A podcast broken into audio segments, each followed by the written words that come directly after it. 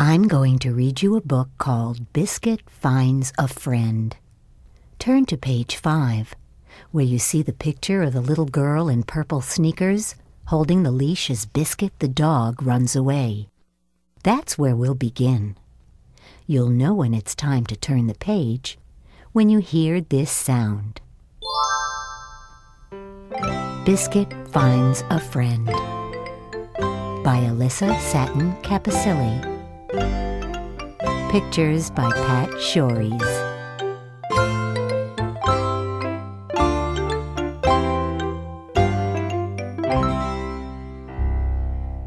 Woof, woof.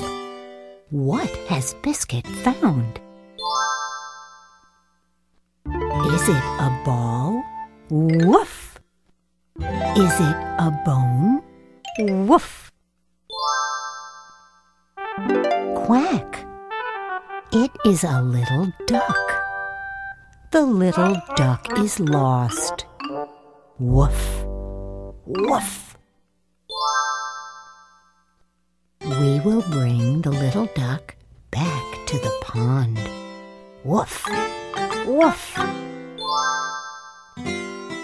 Here, little duck. Here is the pond. Here are your mother and your father. Quack. Here are your brothers and your sisters. Quack, quack. The ducks say thank you. Thank you for finding the little duck. Quack! The little duck wants to play. Quack! Woof! Quack! Woof! Splash! Biscuit fell into the pond. Silly Biscuit, you are all wet.